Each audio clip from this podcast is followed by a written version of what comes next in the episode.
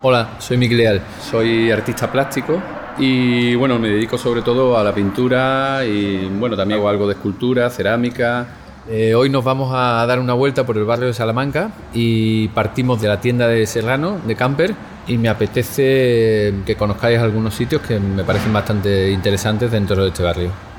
La verdad es que no me acuerdo cuándo me compré los primeros campers, no sé, estaría en la facultad o algo, porque realmente cuando yo era pequeño no había camper, claro, bueno, sí había camper, pero, pero yo, o sea, no llegaban tan a menudo a las tiendas en Sevilla, por lo menos. Y la verdad es que Camper es una marca que yo creo que su éxito probablemente sea que hayan encontrado el punto ese de zapato para todo, ¿no? Y bueno, la tienda de, de Serrano pues me parece también un un logro en el sentido también que se ha compatibilizado lo que es el concepto de una tienda como obra de arte, ¿no? incluso más en el sentido casi escultórico, ¿no? Eh, y eso me parece que es bastante importante para la marca, ¿no? No sé qué contarte. Pues bueno, en el Museo Arqueológico eh, la verdad me parece un sitio muy interesante para visitar, eh, ya que se hizo hace unos años una remodelación. Y bueno, yo creo que no, o sea, no se visita tanto en esta parte de la ciudad como la Biblioteca Nacional o el Museo del Prado o el Thyssen, como estamos en ese centro mm, cultural bastante importante, pues yo creo que es una, una zona bastante buena. Dentro del Museo Arqueológico, el jardín, que para pegar un paseo, para, no sé, incluso para comerte un bocata, que puedes hacer un paseo descubriendo bastantes especies botánicas, ¿no? que es bastante particular. Casualmente, por ejemplo, aquí tenemos la estatua de, de, de Velázquez, que bueno, por decirlo, yo me bauticé donde Velázquez, en San Pedro, en Sevilla, y bueno, supongo que de ahí me viene el arte o algo.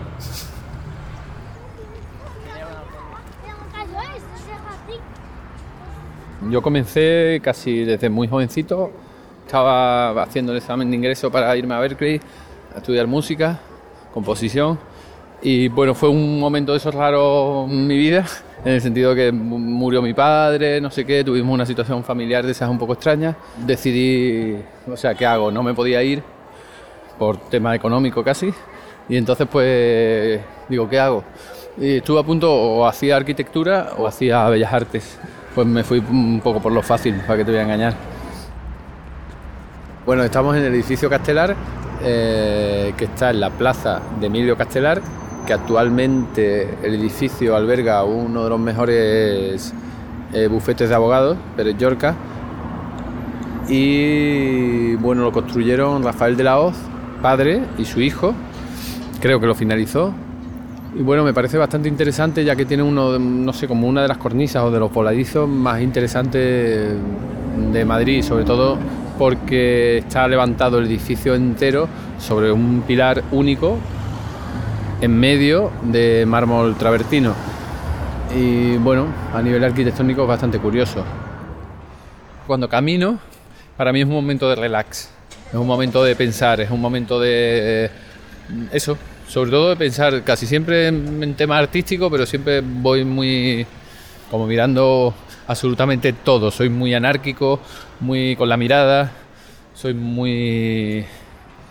O sea, me, libero andando, ¿no? Y sobre todo lo utilizo mucho cuando viajo también. Que cuando estoy en algún sitio, pues a mí me gusta meterme en la ciudad caminando sin, sin tener muy claro el rumbo, ¿no? Y me pierdo un poco por la ciudad y eso es lo que me gusta, fijarme en una alcantarilla, en un árbol, en un pájaro o en un coche. Me da exactamente igual. En ese sentido soy eso, como muy arbitrario. Por aquí, mira, te debo...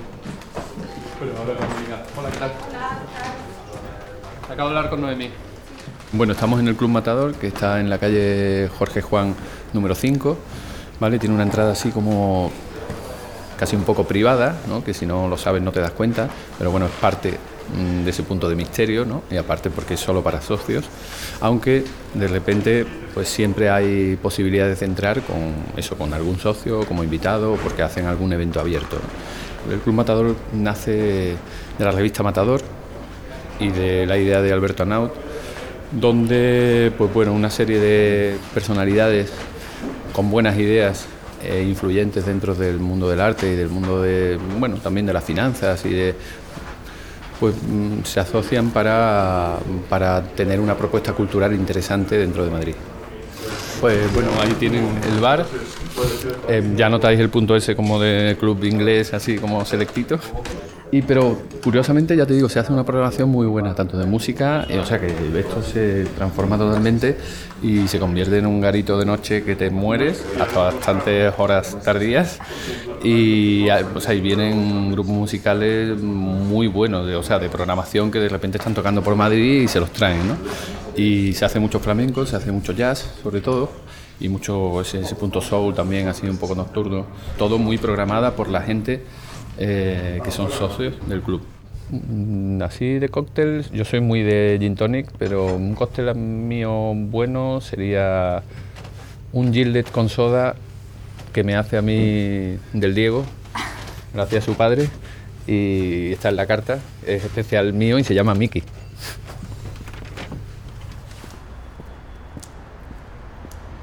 Entramos en Calzado Gaitán, que bueno, es otra tienda de zapatos, no es camper, eh, pero es algo diferente y un, poco más madurado. Tenemos ese punto como clásico de zapato artesanal. El olor es muy curioso también cuando entras, ¿no? ¿Cuánto tardáis en, en, dar el zapato? En entregarlo, como un mes y medio. Mes y medio, vamos, no, no es tanto. Hombre, depende un poco también de, mm, de la cantidad de trabajo que nos entre. Eh, no es lo mismo que me entren 30 pares que me entren uno a la semana. Luego los hacemos con el piso de suela o con un producto que tenemos ahora, bueno, hace ya muchos años, que es, eh, es un microporoso, que pesa muy poquito eh, y además es un aislante, no da calor, quita el frío y el calor de en verano de lo que es el fuego de la calle. Pero cógelo y verás el zapato lo que pesa. No pesa nada. Se queda muy ligero. Cero, cero, cero. Bueno, pues yo creo que tenemos prometido unos zapatos. Muy bien. Yo me, hago uno, seguro. Cuando quieras. Yo soy muy zapatero. A mí la ropa casi siempre me ha encantado, la verdad. Pero, pero reconozco que mm, siempre soy de la moda que no pasa de moda. Quiero decir, eh, a mí me interesa mucho el punto clásico con mis toques un poco de distinción. Curiosamente también cuando, cuando inauguro, cada vez que inauguro alguna expo, me tengo que comprar algo nuevo, siempre. Entonces, claro, mm, al final, como expongo tanto, tengo muchísima ropa, pero, pero es ya como una superstición así, o sea que da igual. Tengo una, una expo en Londres, pues el día antes de inaugurar, pues tengo que ir a una tienda, me tengo que comprar, da igual que sean unos calcetines, pero siempre normalmente inauguro con algo nuevo. Como me ha ido bien, pues ahora lo tengo que repetir. Seguimos por Jorge Juan y nos encontramos a Madrid Camiseros, una tienda de camisas mítica y muy antigua en Madrid.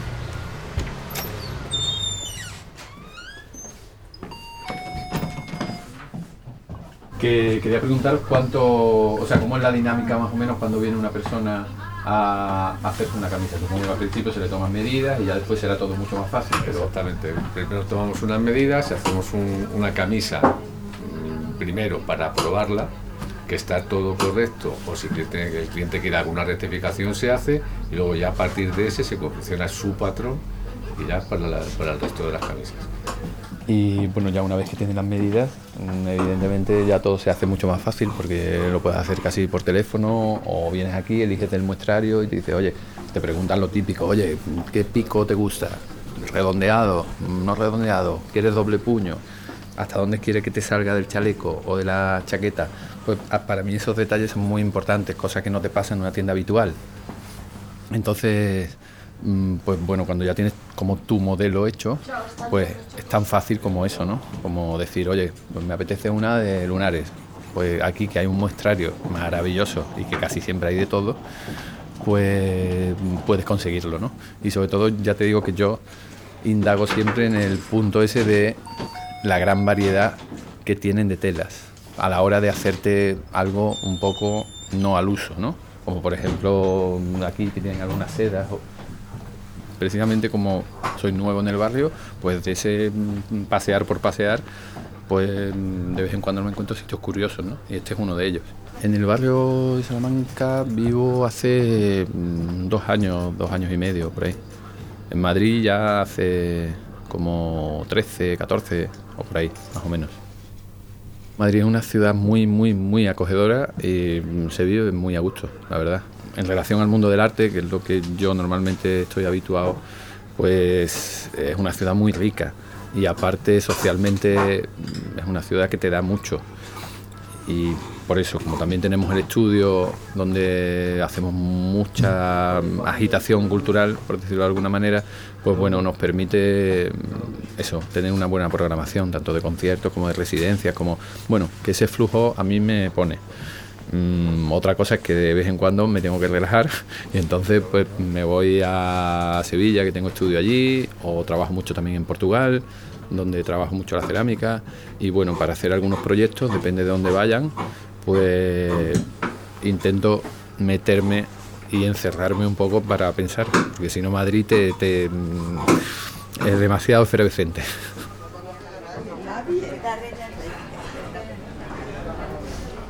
Estamos ahora mismo en el, en el Forte Pizza Bar, ¿vale? Aquí estamos con su dueño, Renieri. ¿Qué tal? ¿Cómo estamos? Pues bueno, yo creo que nuestra conexión, en cierta manera, nos viene por el mundo del tenis. Eh, curiosamente nos conocimos Sí, jugando al tenis en, canal. no, sé muy bien cómo, pero nos conocimos. Sí, sí, acabamos en la misma clase. Sí, dábamos, con un profe italiano. Sí, eh. con un profe italiano además, curiosamente. Sí, y nada, simplemente por alguna comida en común que tuvimos alrededor del tenis, ¿no? Sí. Pues vinimos aquí a este sitio que es tuyo, que también tienes otro, por cierto. Otro, sí, la calle Campamor. Vale, el otro es un poco más restaurante, ¿no? No, un poco más pequeño. Sí, sí un poco pero, más pero es más restaurante o no, más. es igual, misma es igual, carta. ¿no? Sí, misma carta. Sí. Ah, vale, ok la, la, cocina, ¿cómo es? O sea, ¿cómo es? Me refiero, tradicional italiana. Sí, pero intentamos sobre todo eh, todo lo, lo, posible traerlo desde Italia. Pues de camino hacia Kabuki, hacia el Hotel Wellington, pues tenemos muchas, eh, muchas casas de subastas. El primero está en ah, Presidente Carmona, creo que está. Y ese es el, el primer Kabuki Mm, y como si dijéramos el auténtico, ¿no? Y después, cuando ya empieza a coger mucha fama, eh, llega un acuerdo con, con el Hotel Wellington, que es este y uno de los más famosos. Mira, por aquí viene Ricardo, por aquí. Richie, eh. Gracias, tío. Vamos. Esto va a quedar como callejero. ¿eh? Tiene como una pequeña galería de arte, como si dijéramos. Mira, ahí, ahí justo recibiendo es bastante curioso también que realmente tiene como a dos, bueno, nos consideramos dos de sus mejores amigos, que es otro artista que es Abraham Lacalle, muy amigo. Eso es un cuadro mío. Él siempre eh, ha comprado piezas de arte, pero siempre compraba piezas de arte que tuvieran relación con, con, la, con la comida.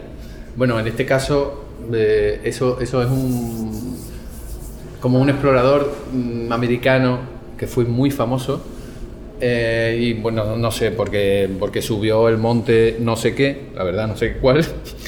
Y lo curioso es que el tío estuvo alimentándose de marmotas que había ido recogiendo durante el camino y después se la comía cruda, como fuera, seca, como no sé cómo lo hacía. Pero bueno, era un tío como bastante famoso, pero a mí me hizo gracia la relación del punto del pescado crudo, con, es un poco así como macabro, pero me hacía gracia. A Ricardo le encantó y bueno, se lo llevó.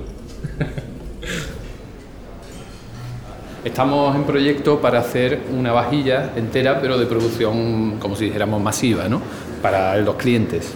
Pues bueno, eso fue porque me invitaron a, hacer un proyecto en Portugal, la, tercera Bienal del Alentejo, donde ellos proponían una experiencia Sí, con la cerámica dentro de un mundo portugués. En el barrio de Salamanca es donde se encuentra el, mayor número de palacios prácticamente que hay en España, pero concentrados. Y bueno, casi todos estos portales que a mí me interesan tanto, sobre todo por los mármoles, eh, viene dado porque era la entrada de carruajes que tenían los palacios, con lo cual ahora se siguen conservando y aunque sea una casa de eso de vecinos como normales, pues sigue teniendo ese punto como de lujo, ¿no?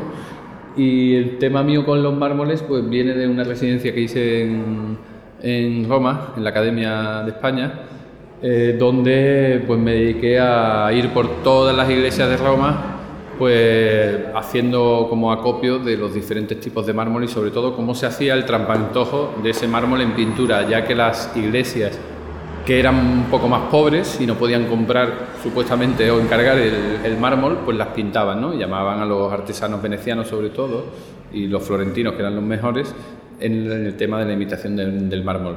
Y bueno, había algunas que eran tan increíblemente perfectas que, bueno, me entusiasmé con, con, ese proyecto y todavía incluso lo sigo llegando a cabo.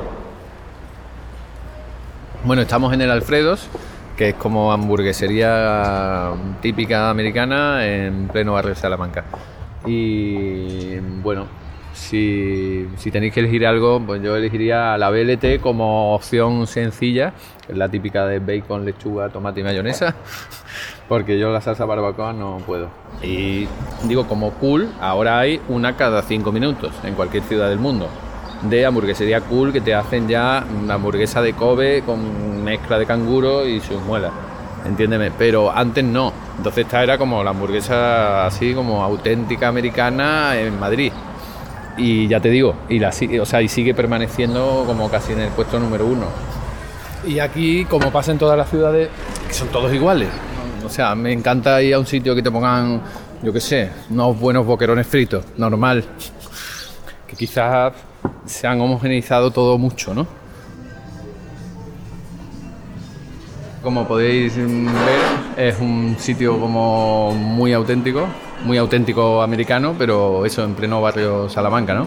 Está lleno de detalles, es muy, muy curioso venir aquí y sobre todo lo interesante también es que, bueno, es un sitio donde la hamburguesa está genial. Mira, aquí, aquí tenéis al dueño, que sigue manteniendo como ese, ese punto así como auténtico tejano, ¿no? No me digas que este espacio nos mola. A mí este, espacio me encanta.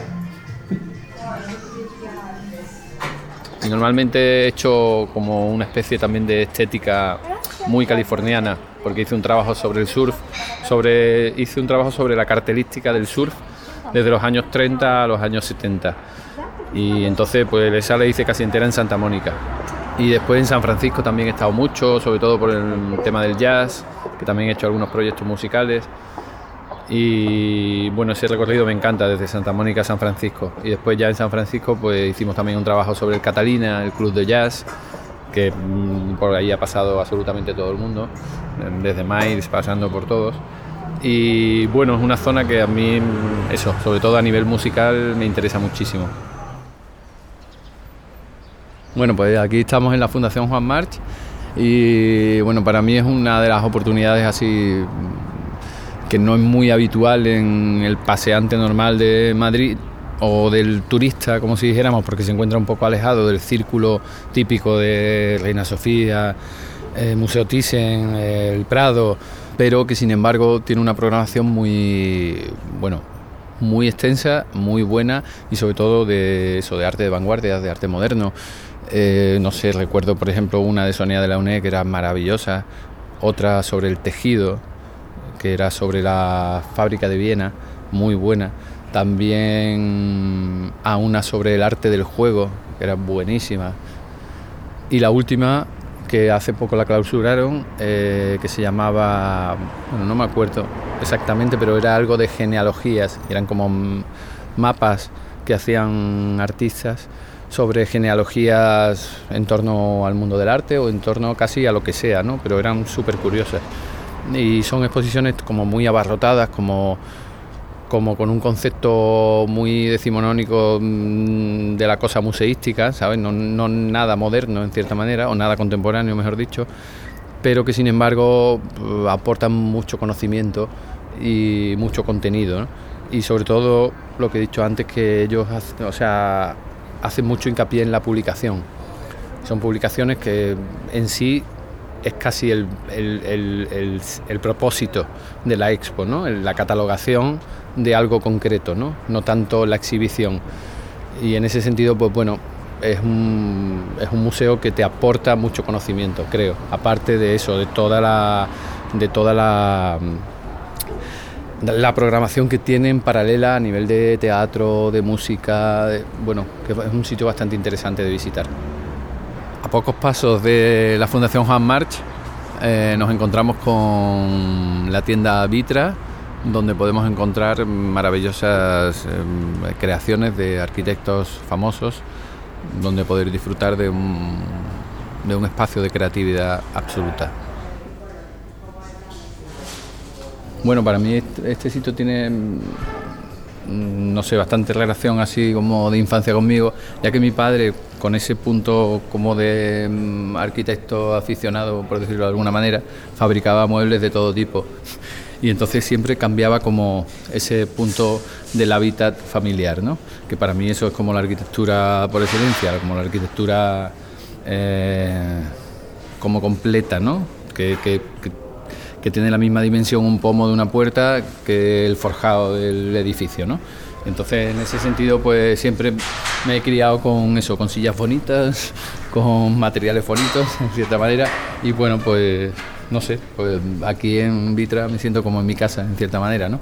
Porque aparte soy bastante amante de las sillas y tengo muchos modelos de los Breuer, de los Ames, eh, bueno, los modelos típicos, por, lo menos, o yo que sé, lámparas de, no sé, de Pulsen, no sé, em, quiero decir, es como un poco mi mundo. A mí me interesa mucho em, la cosa hecha como con el trabajo, ¿no? Tanto desde la artesanía, por ejemplo, hasta el punto del diseño o de la arquitectura, pero eso, desde un punto del buen hacer, ¿no?